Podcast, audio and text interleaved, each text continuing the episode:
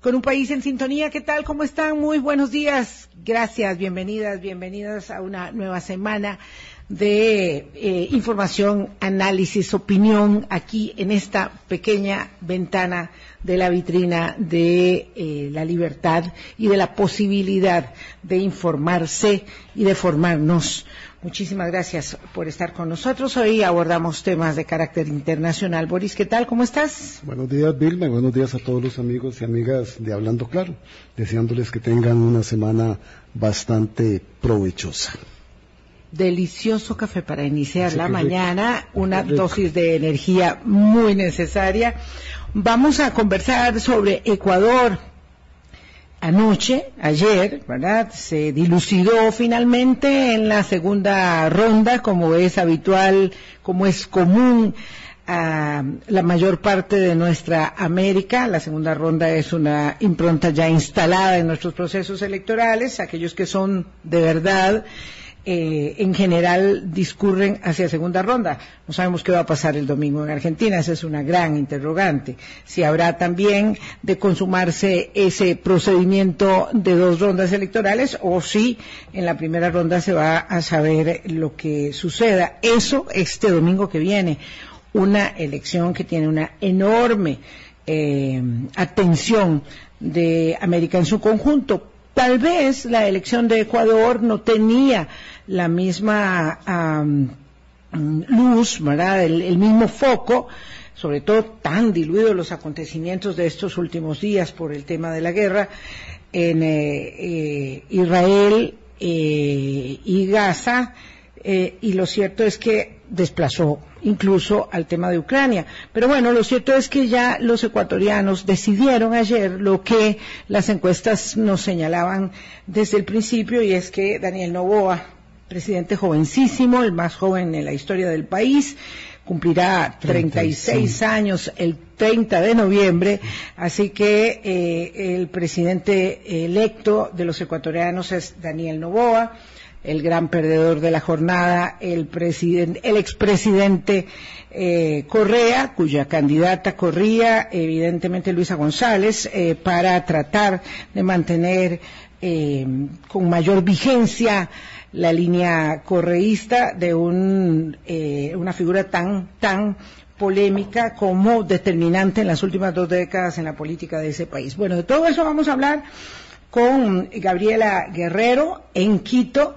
Ella es directora de la Academia en Formación Política, la Politeca, y aquí en San José con Marco Méndez de la Universidad Nacional, que además tiene la particularidad de haber vivido en Ecuador, conoce eh, siente y quiere ese, ese lugar. Eh, Gabriela, buenos días, ¿qué tal? ¿Cómo estás?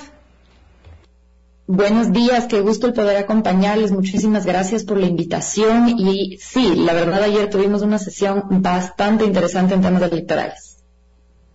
Ya vamos a hablar de todo ello. Marco, gracias también por aceptar nuestra invitación. Marco Méndez de la Escuela de Relaciones Internacionales de la Universidad Nacional de Costa Rica. Buenos días, Marco. Buenos días y muchas gracias por la invitación y un saludo a todas las personas que nos escuchan. Gracias, muchísimas gracias. Gabriela, quisiéramos empezar con usted pidiéndole, por favor, un eh, acercamiento en el terreno después de esta primera noche, de la intensa emoción que supone siempre un proceso electoral en democracia, donde las reglas, como sabemos bien, están claras y los resultados siempre son inciertos, eh, respecto de la eh, elección de Daniel Novoa y cómo se circunscribe esa decisión de los ecuatorianos en el contexto actual del país escuchamos.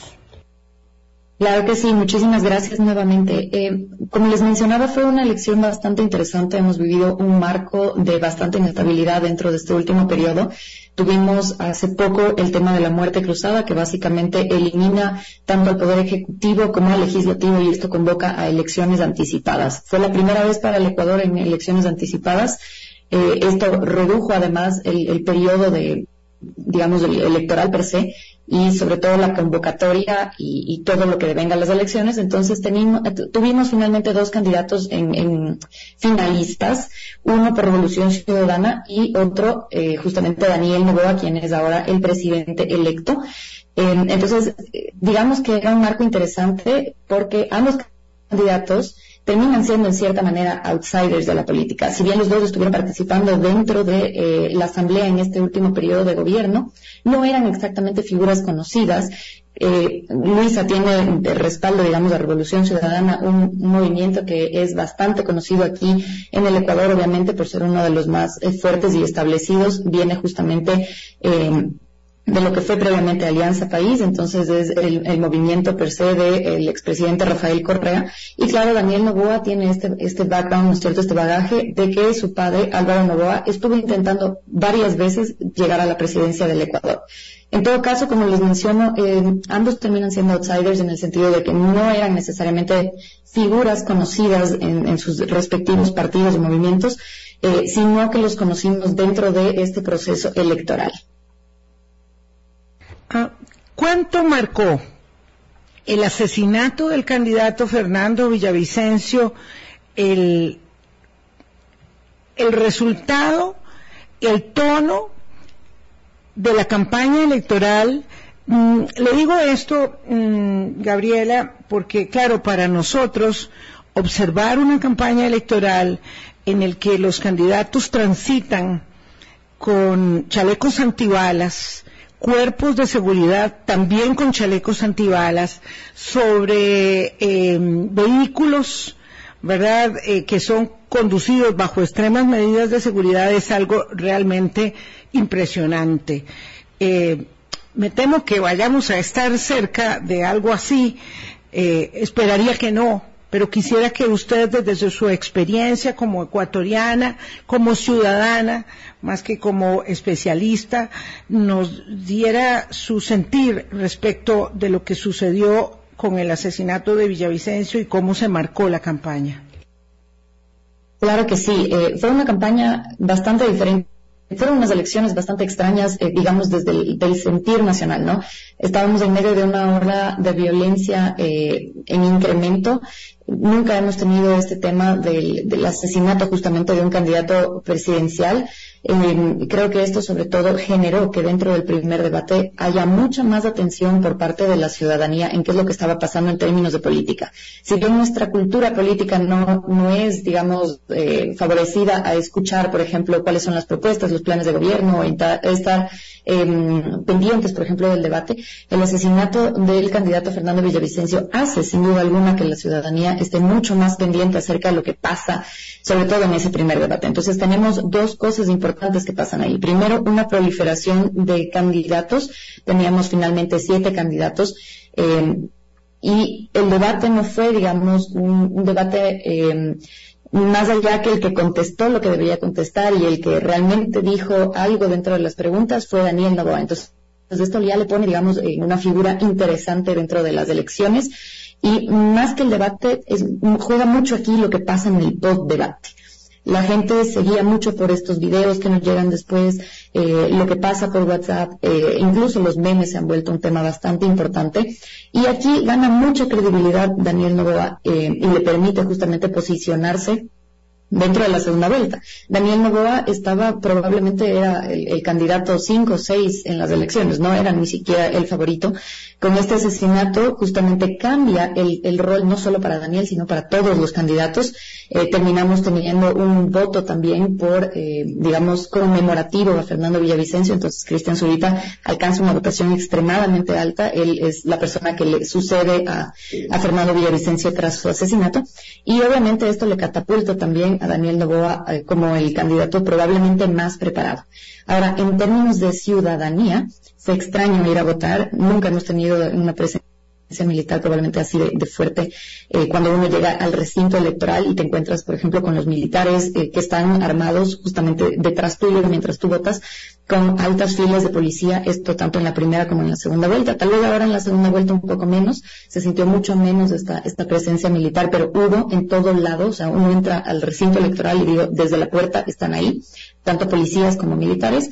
Y esto más que nada ayudó a que haya un, sentimiento de seguridad en la ciudadanía. No hubo un mayor percance dentro de esta segunda vuelta, pero creo que eh, había mucha más tensión dentro de la, de la primera vuelta en términos de votaciones.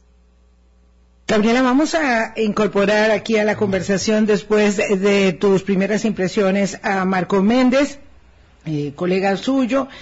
Eh, además, estudió doctorado, decíamos, allá en Quito, en la Facultad Latinoamericana de Ciencias Sociales, muy reconocida en nuestra región. Marco, eh, una primera apreciación respecto de lo que señalaba Gabriela y conociendo vos tan bien ese, ese hermano país, eh, ¿cómo valoras el resultado electoral?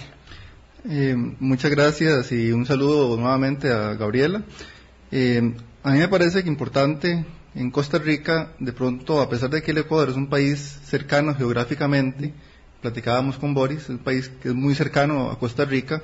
Desde el punto de vista cultural, nuestra sociedad no tiene tanta cercanía y tanto conocimiento con la realidad social y política del Ecuador.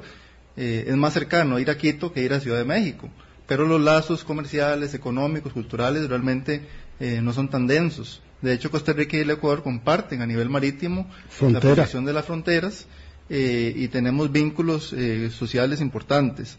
A mí me parece que es relevante cuando pensamos en este proceso electoral del Ecuador también hacer una perspectiva de la dinámica de la estructura de la política ecuatoriana contemporánea. Eh, tuve la oportunidad de vivir en, el Ecuador, en, Quito, tengo gran aprecio también por, por la sociedad ecuatoriana, y el Ecuador fue un país que tuvo una dinámica muy convulsa en su política entre la década de los 90, principios de los 2000, hubo un periodo incluso donde se dieron sucesivas renuncias de personas electas en la presidencia y la persona que marcó un antes y un después en esa inestabilidad fue Rafael Correa. Rafael Correa fue un presidente que eh, tuvo un gran impacto en la sociedad ecuatoriana, incluso es la persona que lidera la constitución vigente del Ecuador, eh, de tal manera que en la política contemporánea del Ecuador eh, mucho pasa en relación con lo que hizo Correa o con las críticas que se hacen al legado de su mandato. Me parece que eres una figura eh, que sigue siendo muy importante en el Ecuador y eh, que además es una figura que tuvo un contexto económico y social en el Ecuador muy importante porque cuando el presidente Correa tuvo el acceso al poder político era un momento donde los commodities, especialmente el, petróleo, del cual el Ecuador es un país eh, productor, eh, tenía valores económicos altos, lo que le permitió trabajar en políticas sociales para disminuir la pobreza y tener proyección social. Y dolarizar la economía. La economía se dolarizó mucho antes. Antes todavía. Se dolarizó a principios de los 2000 en el marco de estas crisis económicas que además derivaron en una eh, emigración masiva de personas ecuatorianas, principalmente a España. Entonces el Ecuador eh, tuvo este, este, periodo de bonanza que tuvieron muchos países socialistas latinoamericanos, pero cuando este ciclo económico se acaba, es cuando se empiezan a ver eh, los retos de cómo mantener una estructura política y social eh, que tenga una base económica que le dé proyección. Aquí es cuando se da este cambio político, que llega Lenin Moreno, que se distancia del partido, posteriormente llega Lazo, entonces lo que también se puede visualizar, que me parece que de alguna manera sintetiza la elección actual, es que suele haber una pugna entre personas que están afiliadas o asociadas con el presidente Correa y sectores económicos poderosos del Ecuador que tienen aspiraciones, pero que también tienen la posibilidad de llegar al poder político. En esta segunda ronda que se estuvo eh, enfrentando, como ha venido señalando Gabriela, eh, tenemos por una parte una vertiente correísta muy fuerte, que además, eh, según entrevistas que da el mismo Correa, se percibe afectada eh, por el asesinato del ex candidato presidencial. Ellos incluso consideran que eso fue una, una forma de afectar su, su, campaña política, lo cual es un tema también eh, que uno podría eh, analizar. la violencia política que se desencadena en el Ecuador, algo sin precedentes, el asesinato de personas candidatas a la presidencia, lo que dice doña Vilma, candidatos presidenciales que tienen que llegar con chalecos antibalas al recinto de votación, es algo... Algunos eh, que tuvieron que salir del país después de la primera ronda. Tienen que alejarse, tienen que ir exiliados, entonces realmente había una dinámica de violencia política importante y el presidente electo Daniel Novoa, en efecto, es una persona que no ha tenido mucha vinculación con la política, a pesar de haber estado en la Asamblea, y uno de los principales retos que va a enfrentar, me parece a mí, es la capacidad que pueda tener él de gestionar lo, político, de gestionar lo público. Porque de alguna manera el presidente Lazo, que también estaba asociado a los sectores económicamente pudientes del Ecuador, eh, trató de gestionar el país como si fuera una empresa eh, y tuvo resultados desastrosos. Entonces la pregunta que se hacen muchas personas ecuatorianas es qué capacidad tendrá el presidente eh, electo Novoa de poder gestionar lo público sin esa experiencia. Marco y Gabriela, ¿verdad? Ya con este contexto que ustedes nos ponen, ayer el resultado pone al presidente electo Daniel Novoa y a la vicepresidenta electa Verónica Abad ya en las riendas y ellos heredan de eh, la circunstancia histórica y del gobierno de don Guillermo Lazo la situación de violencia y de ola de criminalidad más grande que ha enfrentado el Ecuador. Un crecimiento económico limitado, un país altamente endeudado, un mercado laboral muy restringido y de nuevo una oleada de migración de ecuatorianos. Esas circunstancias para ellos dos son bastante complicadas en año y medio, en la cual también van a tener que ir postulando su posible reelección para poder enfrentar los cambios que ellos dijeron de construir un nuevo Ecuador.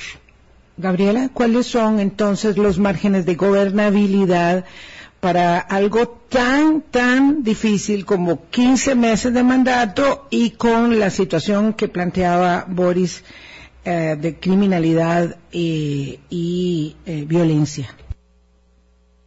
Claro que sí, es, eh, y yo concuerdo también con muchas cosas que nos mencionaba ahora Marco en, su intervención previa, ¿no? a ver, en el término de, gobernabilidad, de momento, al, ser, digamos, un nuevo gobierno, todavía estamos esperando a ver cuál es la, conformación última de la Asamblea. el, presidente obviamente no va a tener una mayoría en asamblea, lo cual es un problema. Es una de las problemáticas que eh, estuvo justamente arrastrando eh, el presidente Guillermo Lazo. Al no tener una mayoría dentro de la asamblea, tuvo muchísima oposición, entonces cumplir con su plan de gobierno fue complicadísimo. Eh, pese a la muerte cruzada, tampoco se logró hacer mayores cambios y creo que eso ha, dejado también esta, esta desconformidad en la, en la ciudadanía. Y yo siempre les digo que cuando tenemos nuevas elecciones entramos como a un periodo de luna de miel, donde uno está esperando, ¿no es cierto?, tiene alta expectativa, al menos dentro de estos primeros 100 días, en qué es lo que pasa y si es que se pueden hacer resultados. Entonces creo que para que haya una gobernabilidad buena, por lo menos el, el, gobierno electo debe entrar con un plan o un proyecto importante a corto plazo en este tiempo primero para recuperar eh, la confianza de la ciudadanía. De nada le sirve tener a, eh, la asamblea o no si es que primero no tiene el apoyo ciudadano. Yo creo que esa es la fuerza más importante en este momento. Posterior a eso, obviamente tendrá que hacer un sistema de alianzas pensadas en eh, cómo va a poder coexistir con esta nueva asamblea donde una vez más eh, es justamente Revolución Ciudadana quien tiene la mayor cantidad de, de ganados, pese a que no es necesariamente una asamblea que va a tener una votación definida para Revolución Ciudadana, sí la tendrá, sí tendrá una, un proceso importante en el tema electoral y con quién se alíe finalmente. Así que eh, a partir de eso tendrá que hacer, como digo, alianzas importantes o, llegar a acuerdos importantes que le permitan por lo menos cumplir, yo creo, en un margen de tres cosas fundamentales. Como bien ha señalado también Boris hace un momento, el tema de seguridad, que es fundamental, pero no solamente de seguridad en no entendamos esto como necesitamos eh, más cámaras de seguridad o necesitamos más policía o necesitamos más militares en las calles, sino cómo va a resolver el tema de, justicia, que es lo que ha pasado mucho acá. Sentimos que existe mucha impunidad al momento de, de realizar juzgamientos, ¿no? Tenemos, por ejemplo, grandes jefes de la mafia, del narcotráfico, que si bien son encarcelados después de muchísimo esfuerzo por parte de las autoridades eh, de la Policía Nacional, etcétera, terminan siendo liberados por ciertos jueces que muchas veces eh, tenemos dos escenarios, jueces que, terminan siendo eh, amedrentados por, la, por el sistema, ¿no es cierto? Y que si no hacen lo que les piden, si es que no fallan a favor, digamos, del, criminal, entonces terminan siendo o, sus familias eh, amenazadas o ellos mismos, ¿no? Entonces tienes esta parte primero de, las amenazas constantes y de ahí obviamente tienes el juez corrupto que va a, a fallar a favor de quien le otorgue dinero. Entonces, em, finalmente tenemos este sistema de impunidad donde además eh, una burocracia totalmente intensificada. Eh, nuestras cortes también deben ser revisadas. Entonces, eh, tiene que haber una una solución en esta parte de, la seguridad. El, siguiente camino que veo yo es en términos de políticas sociales y esto tiene que ir de la mano con el tema de empleo y emprendimiento. Eh, creo que una de las cosas que ha pasado, sobre todo con el gobierno, es que no se ha sentido estas plazas de trabajo que nos estuvo mencionando en repetidas ocasiones el presidente Guillermo Lazo, que era una de las propuestas, además, importantes con las que venía. Finalmente, la ciudadanía eh, tras la pandemia la situación ha sido completamente compleja y no creo que hayamos logrado justamente salir de, esta crisis, sobre todo de, empleabilidad.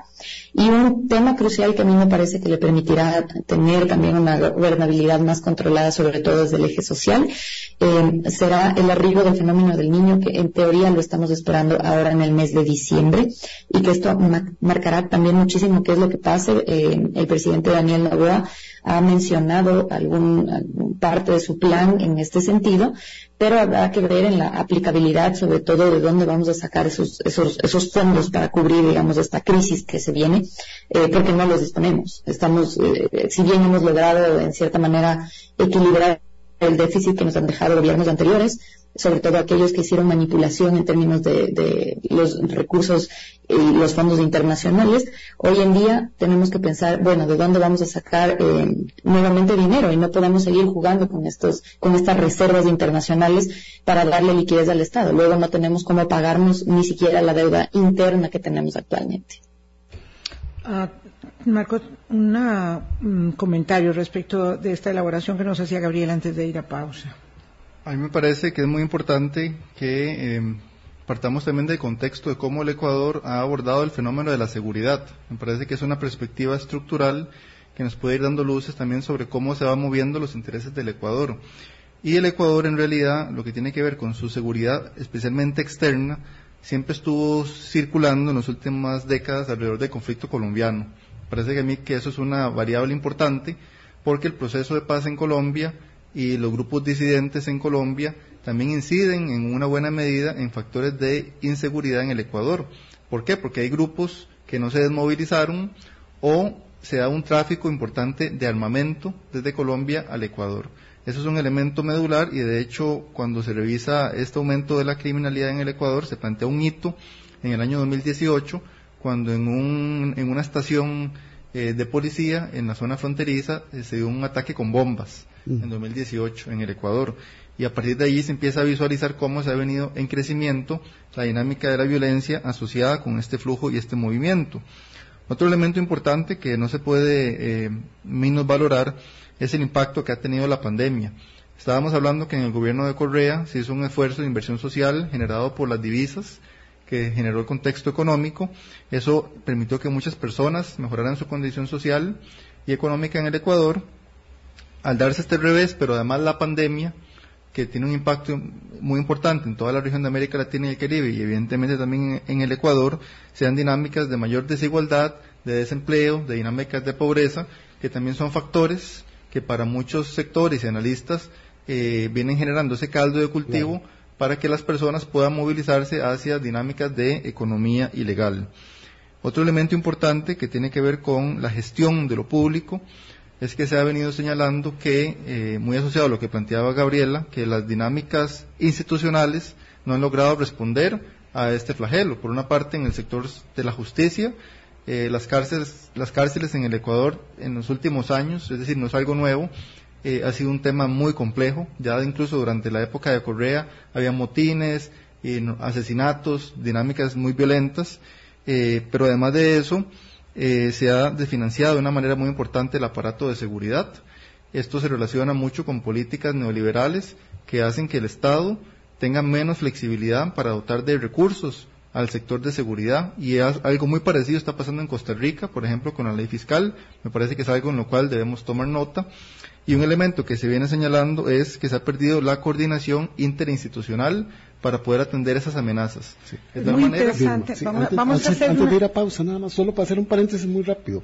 Los registros en Ecuador dicen que durante la pandemia el gobierno de don Guillermo Lazo paralizó una restricción a la inversión, a la obra pública y a la inversión social que llegó casi a la parálisis, que es lo que están explicando tanto Gabriela como Marcos, que es parte de lo que tiene esta situación en este momento. Son las 8.24, vamos a hacer nuestra primera pausa de las cosas que han planteado Gabriela eh, y Marco. Hay una gran cantidad de elementos que son de suyo contrastables con la uh, situación nuestra, particularmente en lo que tiene que ver con eh, la vinculación de los grupos de narcotráfico, la salida de las drogas, en el caso de Ecuador, todos los puertos son salidas significativas para drogas, todo, todos los puntos en el océano, y el otro tema tiene que ver con la migración.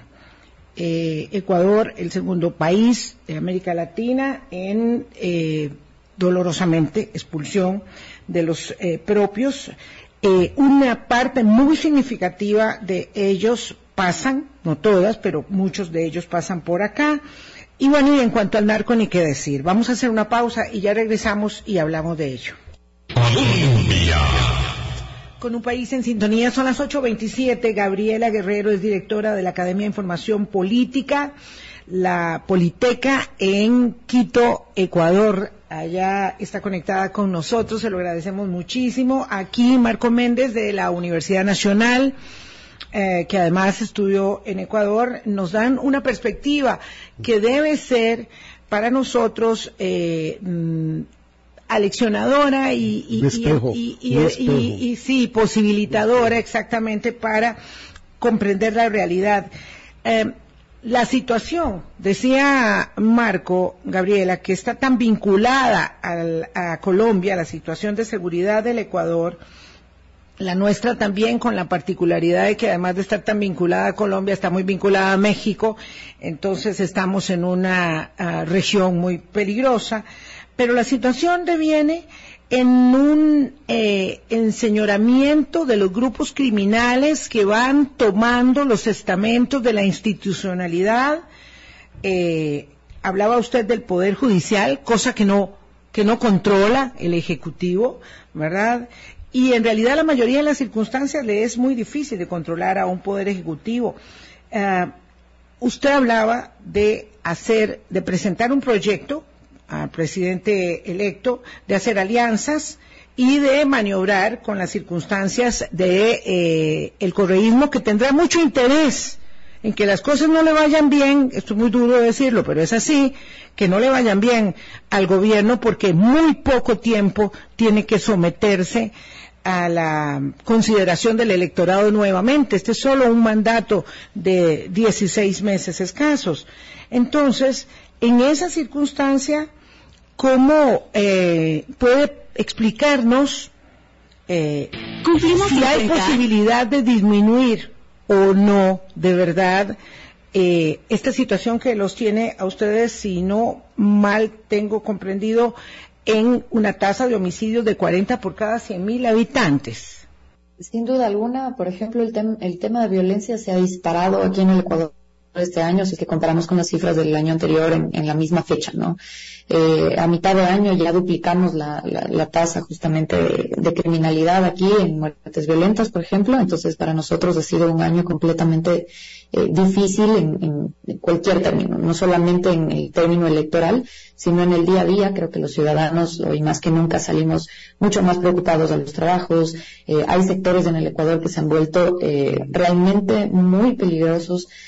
Eh, y esto se ha estado tratando de controlar justamente con las políticas públicas, que yo creo que lo que falta mucho es que la ciudadanía entienda cuál es realmente la política pública aplicada por el gobierno.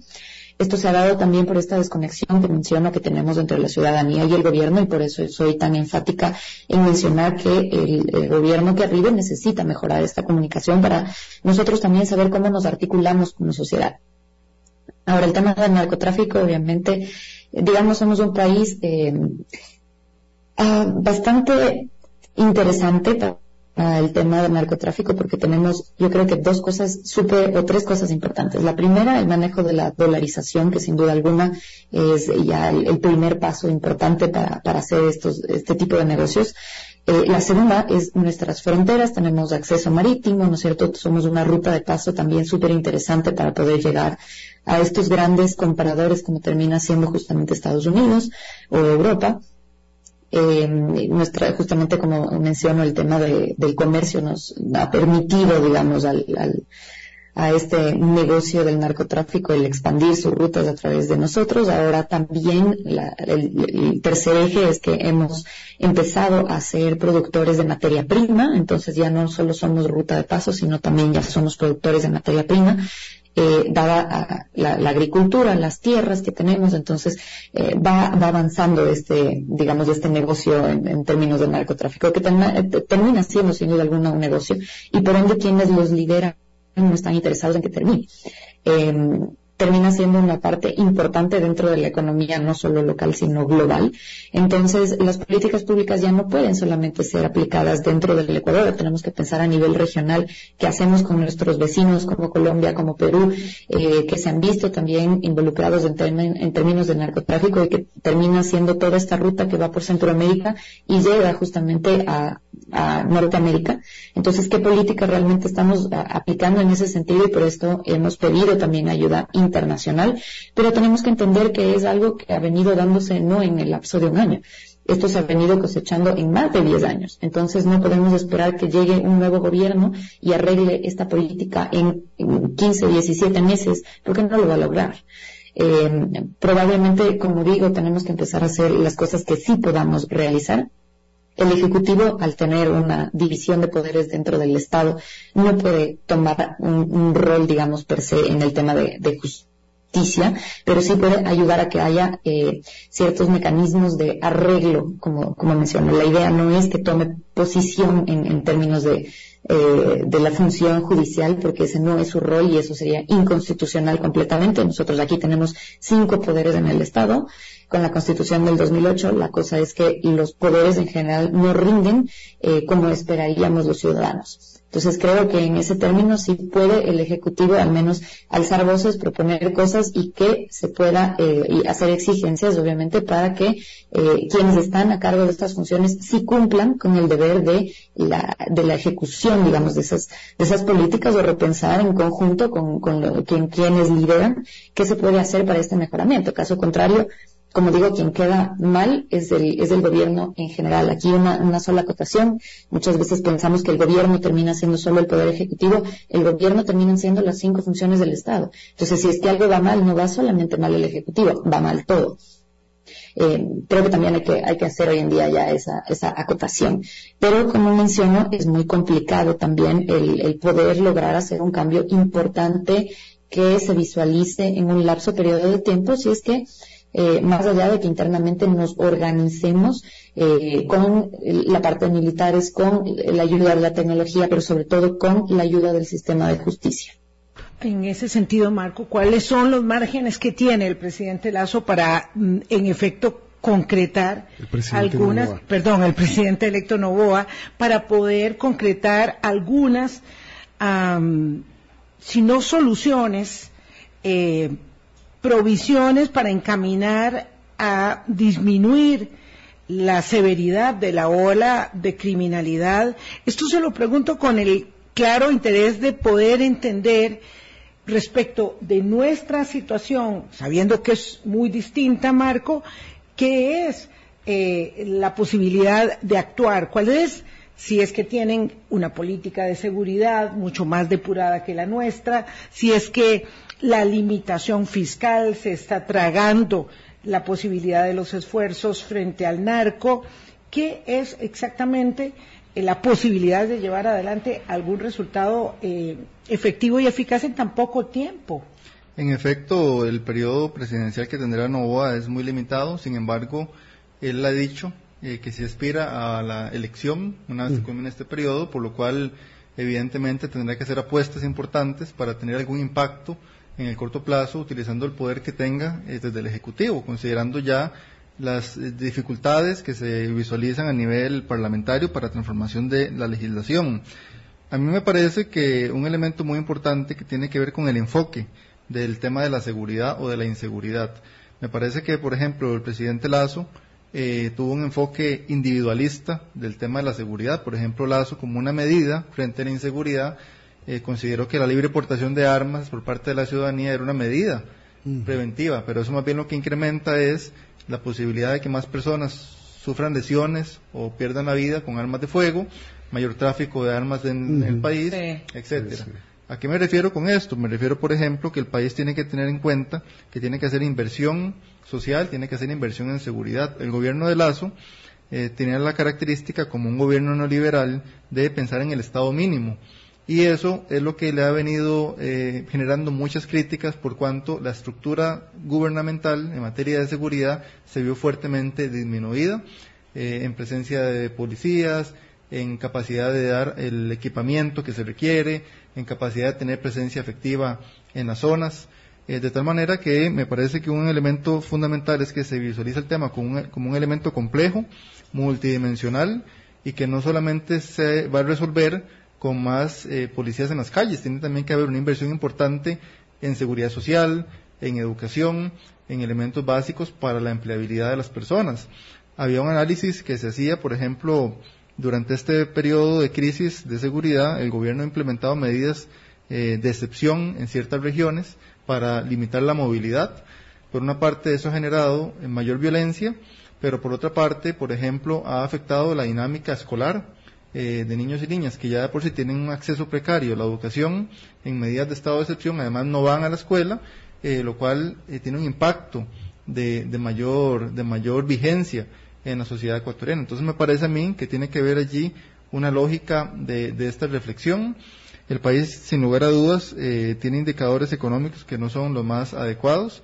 Estábamos observando que el crecimiento económico para el otro año estimado es del 0.8%. Es demasiado. Y además una, un endeudamiento importante. Así que se, se van a requerir eh, consensos pero también prioridades en la política pública sobre hacia dónde se van a direccionar esos recursos. Marcos y a mí me gustaría más quedarme con lo que nos está explicando Gabriela Guerrero allá desde Quito. Tranquilidad y confianza es el margen limitado que le está quedando al gobierno del presidente Novoa. La inversión extranjera ha caído enormemente este, en, el Ecuador. Y me llamó mucho la atención un punto que nos estaba refiriendo Gabriela, y debe ser también por la sensibilidad y la edad del presidente Novoa, que él está viendo como uno de los aspectos a tomar en cuenta los impactos del fenómeno del niño. ¿Por qué? Porque eso va a afectar la producción de banano, la producción de cacao, la producción de flores, que genera mucho empleo en la sierra y en las zonas más vulnerables del Ecuador. Así que el margen que le está quedando es tan poco, es llevar una, una tranquilidad para permitir al pueblo ecuatoriano volver a tomar las decisiones en el próximo proceso electoral. ¿De qué tranquilidad hablamos, este, Gabriela, cuando eh, la criminalidad es tan alta y quiérase o no, las personas, los ciudadanos, ponemos una dosis de esperanza en cada renovación de mandato, eh, a veces, lamentablemente, un tanto mm, separada de la realidad misma.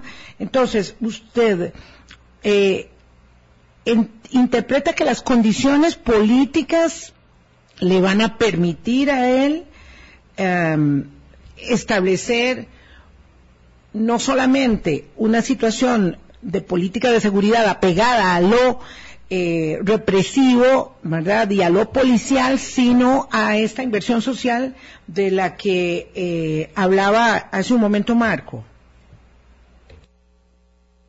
Sí, es, eh, a ver, lo que pasa es que como digo, hemos vivido también un momento eh, que tal vez no ha estado en nuestras manos el, hacer mucho como ciudadanos también, ¿no? Y, también nos enfrentamos por primera vez a fuerzas que sobrepasan lo que pasa regularmente en nuestro Estado. Entonces, tampoco sabemos cómo controlarlos. Eh, nos hacían, por ejemplo, un símil de lo que pasaba en los ochentas en Colombia, pero claro, nosotros nunca hemos vivido una situación similar. Estamos tratando tal vez de aplicar políticas públicas que nos permitan saber que, hacia dónde debemos tomar el, rol.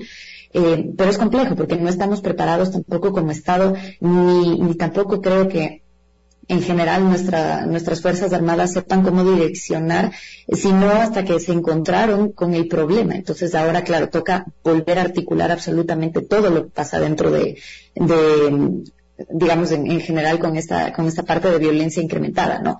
Eh, como digo, también hemos eh, vivido una situación de política nunca antes vista que, nos hace tomar otro tipo de, opciones. Eh, jamás hemos visto a candidatos que lleguen a votar con chalecos antibalas, jamás hemos visto, ni siquiera, hace un momento nos mencionaba Marco algo muy cierto, ciudades que ya dejan de ser vivibles.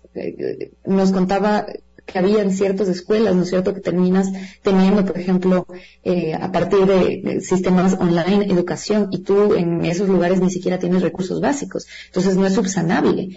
Eh, entonces nos enfrentamos a una parte de, direccionamiento de Estado per se que creo que nunca eh, hemos tenido y le cayó a Guillermo Lazo. Entonces, eh, no es tampoco un justificativo, creo yo, y tampoco va a ser un justificativo para Daniel Novoa el enfrentarse a algo nunca antes visto. Creo que cuando eres presidente te enfrentas, sin duda alguna, a temas nunca antes vistos, pero sí dejemos muy en claro que aquí sobrepasa a lo que puedas hacer tú como Estado.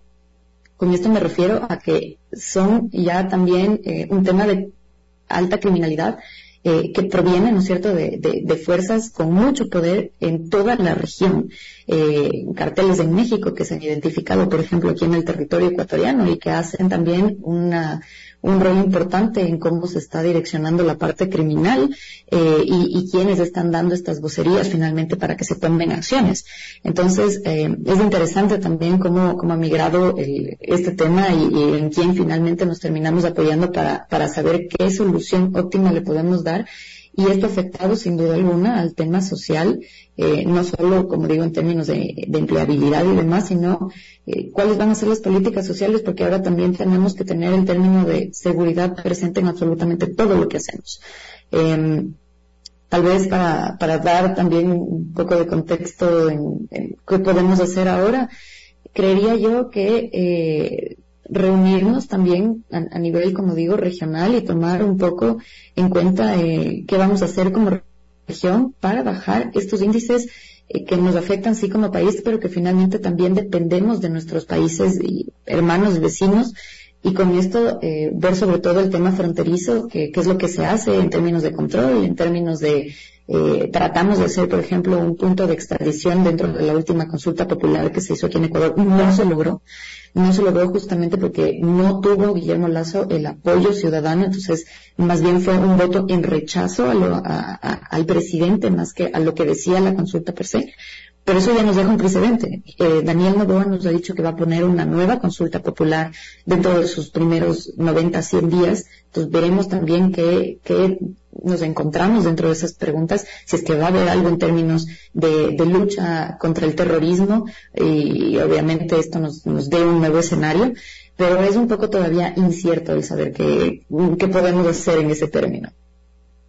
Vamos a hacer una pausa, 8.44 de la mañana, y venimos para mm, escuchar algunas eh, elaboraciones. Ya empezaba Gabriela a señalar como apunte final para nuestra eh, lección de hoy el tema de las capacidades estatales sobrepasadas y la necesidad de articular política regional.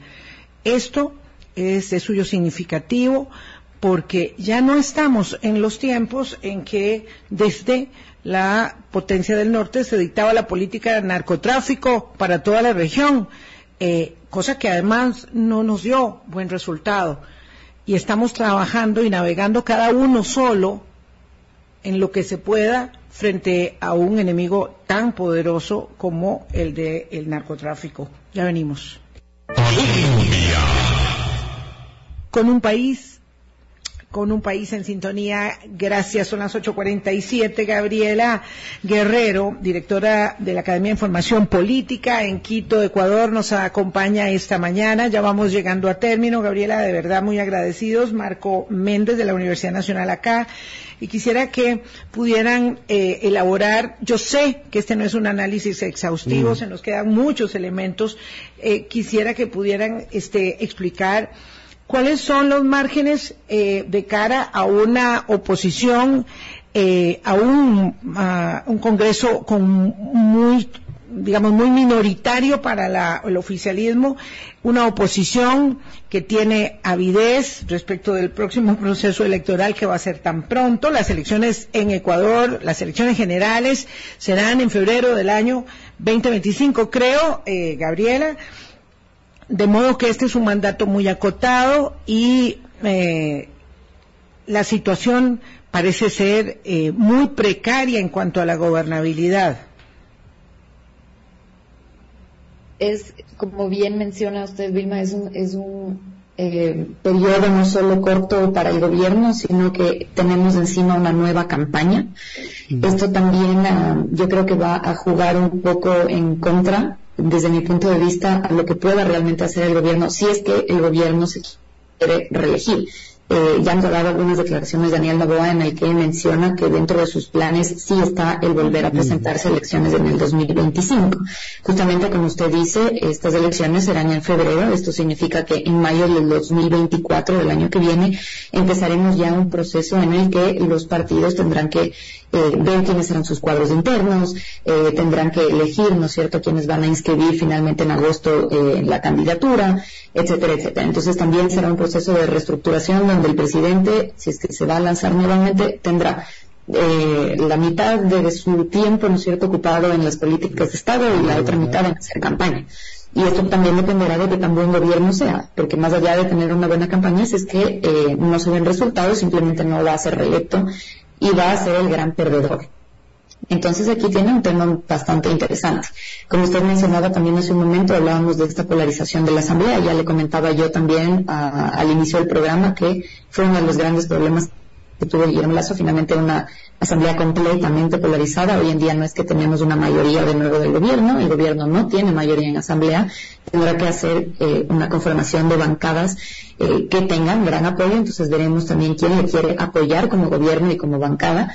Eh, ayer en las declaraciones también que daba la candidata Luisa González, al final le decía a al presidente electo que eh, le apoyará en la toma de decisiones en la Asamblea siempre y cuando las políticas no sean retroactivas en derecho y sobre todo no se eh, eh, privatice, por ejemplo, la salud o la educación. Entonces, en ese sentido, ellos apoyarán, es decir, Revolución Ciudadana estará apoyando las decisiones del gobierno para que haya gobernabilidad, pero del dicho al hecho habrá también que ver lo que pasa, ¿no? Finalmente, eh, cuando gana el presidente Guillermo Lazo, en teoría hablábamos de la, de la reconstrucción del, del, Estado y que sea este momento de unirnos, de unificarnos, de, de construirnos. El lema justamente del presidente Guillermo Lazo termina siendo el gobierno del encuentro y terminó siendo un total desencuentro en, en, en los ecuatorianos. Entonces veremos también cuál es el manejo que da eh, el nuevo presidente electo en este sentido. Vemos que es una persona también eh, poco confrontativa, entonces no creo que haya, eh, a diferencia del presidente Lazo, una confrontación constante en la que hagamos referencia sobre todo a, hechos del pasado, sino más bien yo creo que él va a enfocarse en resultados posibles y creo que también va a tomar mucho en cuenta eso, ¿no? Cómo funcionó la asamblea anterior y, el escenario que tiene ahora para que no se repita lo mismo, el mismo escenario. Gracias, Gabriela, muy interesante. Sí, lo que está claro es que el manejo de la cosa pública no se gerencia, no es una empresa privada, no hay tal cosa posible, Marco, como decir que va a gerenciar el Estado y un poco la situación de Lazo lo deja clarísimo y eso lo vemos en, todos eh, los regímenes que pretendiendo eficacia en la acción pública venden la idea de que pueden gerenciar el Estado. Yo considero que además, eh, en, orden de estas ideas, y para ir cerrando mi, participación, hay que tener en cuenta este punto, ¿verdad? Que es que el presidente tiene en, su proyección una nueva campaña electoral y una persona eh, política que aspire a una nueva campaña, probablemente las medidas que puedan generarle mayor disrupción con, con sectores sociales eh, va a pretender ejecutarlas en un periodo que tenga más eh, margen de acción. Entonces uno podría esperar una dinámica eh, parlamentaria, tal vez tendiendo a ciertos acuerdos para demostrar que tiene esa capacidad de diálogo, porque hacer una apuesta tan arriesgada, empezando y con tan poco tiempo, eh, puede es muy riesgosa, tiene, tiene, puede tener costos muy altos para su eh, posibilidad futura de eh, continuar en, en, el liderazgo político. En efecto, también es importante señalar que si bien el presidente Novoa es nuevo en la política, eh, su padre por muchos tiempos, por muchos tiempos, por muchos años fue candidato político para las presidencias en el Ecuador, Álvaro Novoa.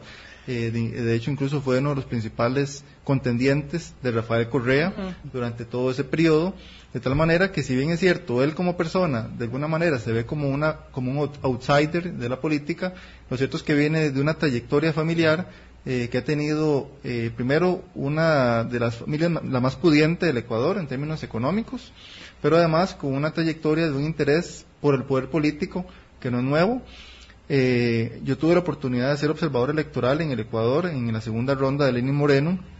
Son elecciones muy diferentes a las de Costa Rica. De hecho, allá, por ejemplo, eh, los partidos políticos no llevan a la ciudadanía a votar, sino que las personas se van por sus propios medios. Y en esta elección, por ejemplo, Novoa llegó en helicóptero a la votación. Entonces, es un mensaje también importante para la ciudadanía, especialmente para los sectores que ven en la agenda social eh, uno de los retos país eh, más importantes en este nuevo gobierno. Muchísimas gracias, eh, Marco. Estos son apenas unos apuntes. Gabriela, de verdad un placer tenerte en el espacio, muy clarificador para, para nosotros. Te agradecemos muchísimo. Muy buenos días, Gabriela. Muchísimas gracias a ustedes, Vilma, Boris y Marco. Ha sido un gusto el poder estar con ustedes aquí esta mañana. muchísimas gracias. Gabriela, por los aportes. Nos quedamos ahí con una serie de inquietudes e interrogantes. La dinámica siempre es muy compleja. Algunos de nuestros oyentes decía, ganó la extrema derecha. No, no.